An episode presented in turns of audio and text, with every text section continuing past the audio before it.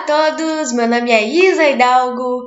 Estou trazendo para vocês mais um episódio do podcast Recanto Tricolor em clima de Copa do Mundo. Hoje eu começo a cobertura da Copa do Mundo aqui no podcast Recanto Tricolor. Hoje a gente vai falar muito da estreia da seleção brasileira. O Brasil estreou ontem contra a Sérvia e venceu por 2 a 0. E eu vou estar dando uma pincelada também nos jogos da primeira rodada do Mundial. Hoje, sexta-feira, já aconteceram três jogos válidos pela segunda rodada da Copa e eu estarei falando sobre isso também aqui com vocês a partir de agora.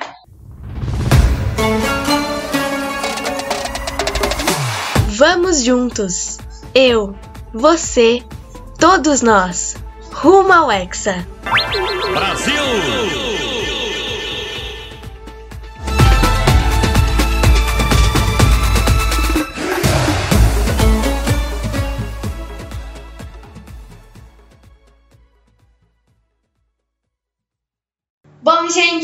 Então começar esse episódio de hoje, começar essa cobertura da Copa do Mundo. Eu queria dizer que eu estou muito feliz, muito empolgada para fazer essa cobertura para vocês. Infelizmente, eu não consigo postar episódio todos os dias falando dos jogos da Copa, até porque são quatro jogos por dia, é bastante. Então, eu vou deixar para dar mais relevância para a seleção brasileira e vou dar uma pincelada aqui nos jogos das outras seleções também. A Copa do Mundo começou oficialmente no dia 20 de novembro e eu fiz aqui uma colinha com os resultados para passar para vocês, além do 2 a 0 da nossa seleção que eu já citei, né? O Brasil estreou ontem contra a Sérvia, venceu por 2 a 0, dois gols do Richarlison. Jogamos muito bem, principalmente no segundo tempo, mas eu vou falar mais sobre isso ao longo desse episódio. Como eu falei, a Copa do Mundo começou no dia 20 de novembro e o jogo de abertura foi Catar e Equador. A seleção equatoriana venceu o Catar por 2 a 0. Gente, eu queria pedir desculpas para vocês pelo barulho no fundo do áudio, tá? Na segunda-feira, dia 21 de novembro, a gente teve a primeira goleada dessa Copa. Inglaterra 6, 2 Irã. Holanda 2, Senegal 0 e Estados Unidos, um, um país de Gales. Na terça-feira, dia 22, a gente teve a primeira zebra dessa Copa do Mundo, gente. O jogo entre Argentina e Arábia Saudita terminou com uma vitória da Arábia Saudita por 2 a 1 sobre os argentinos. Todo mundo estava achando que a Argentina ia ganhar com folga da Arábia Saudita, perdeu de virada para os sauditas. Depois a gente teve Dinamarca 0-0 Tunísia, México 0-0 Polônia e França 4-1 Austrália. Esse jogo México e Polônia também é um jogo de destaque, porque o goleiro Ochoa do México defendeu um pênalti de ninguém mais, ninguém menos que Robert Lewandowski. Na quarta-feira, dia 23, a gente teve Marrocos 0-0 Croácia.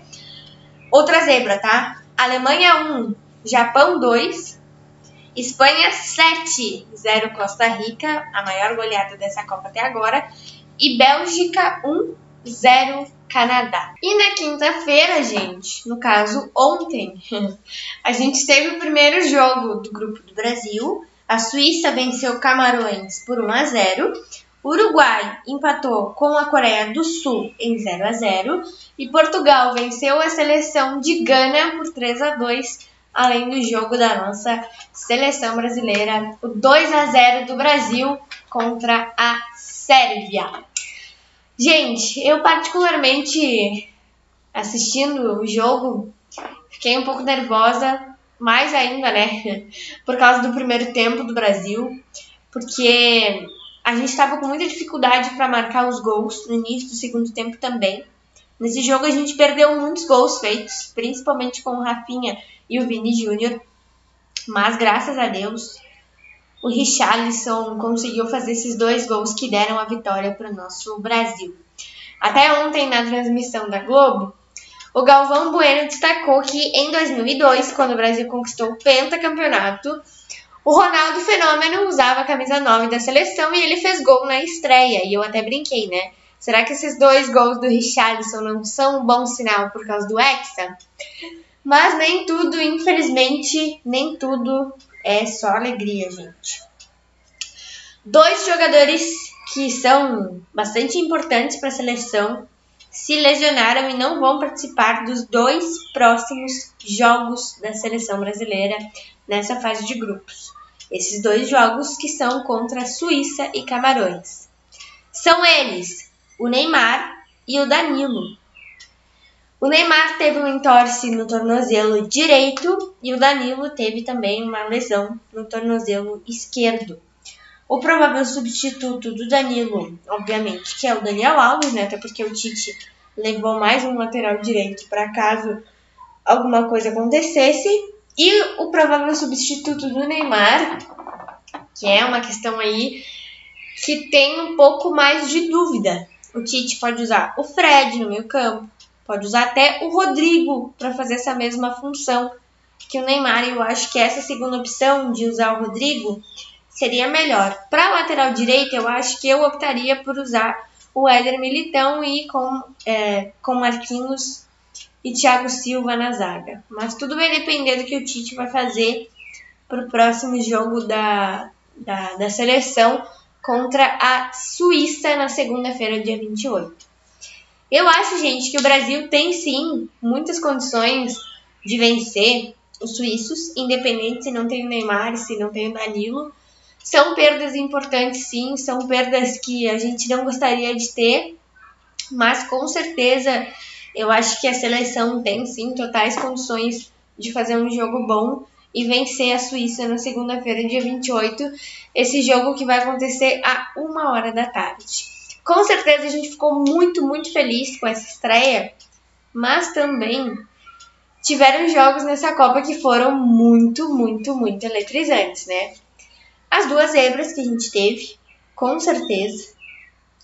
A Argentina e a Alemanha perderam e todo mundo cogitava que essas duas seleções iam ganhar os seus jogos contra Japão e Arábia Saudita.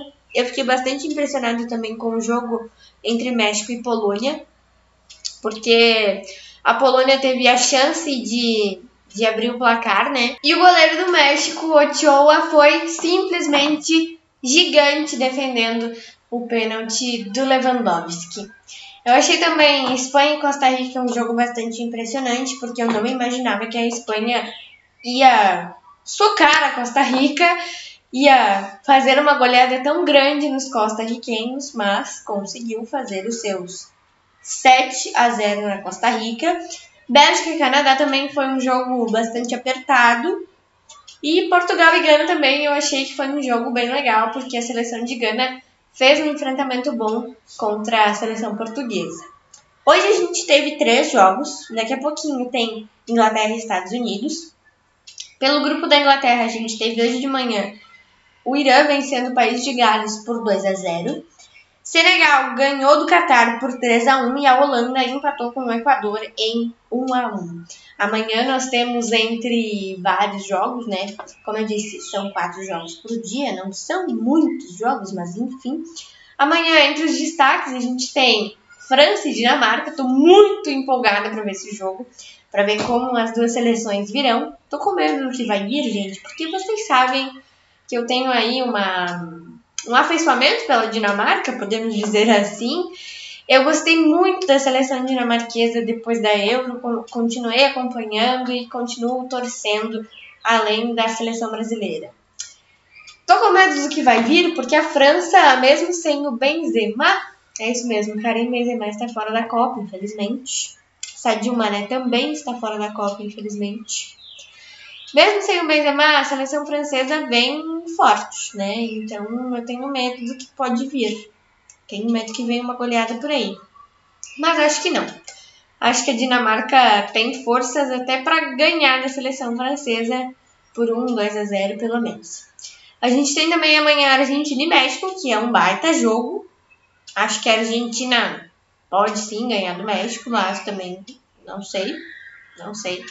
Acho que o México, depois dessa, desse empate com a Polônia, vem bastante confiante para essa segunda rodada.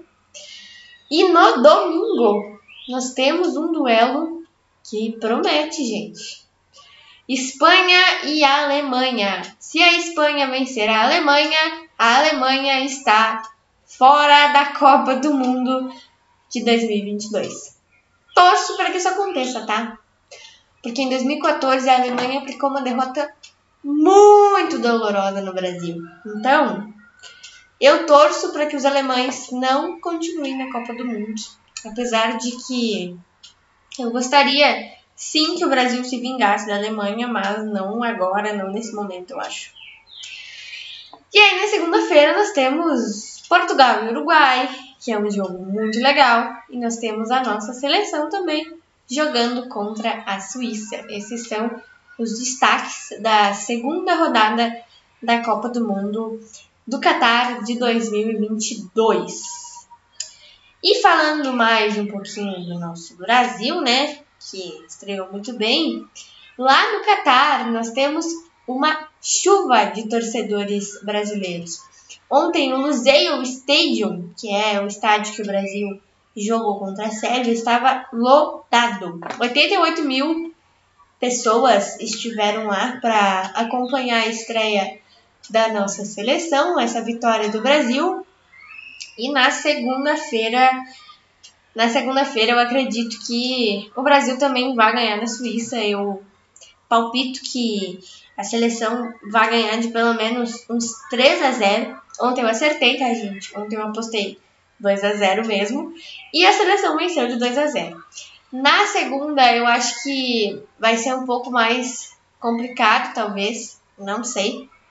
Acho que a Sérvia era o adversário mais difícil, então, pela dificuldade, a gente já passou. E agora, contra a Suíça, eu acho que talvez tenha um pouco de dificuldade também, porque a Suíça tem alguns jogadores bons, como o Imbolô, o Shaqiri, o Chaka, entre outros. E Camarões é a seleção mais fácil. Infelizmente, as seleções africanas não têm um bom retrospecto em Copas do Mundo. Gana vem aí fazendo um bom enfrentamento. Senegal venceu hoje. Eu gosto das seleções africanas, mas infelizmente elas não têm um retrospecto para passar da fase de grupos.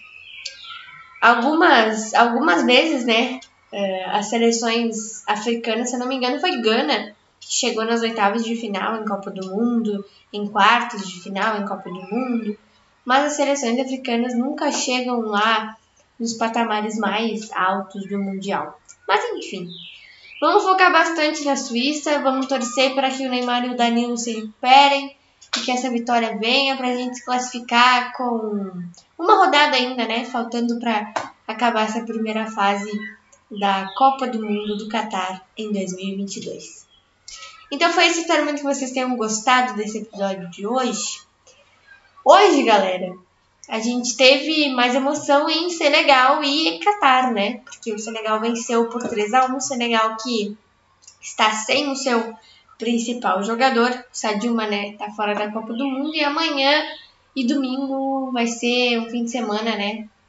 De muitos, muitos jogos eletrizantes.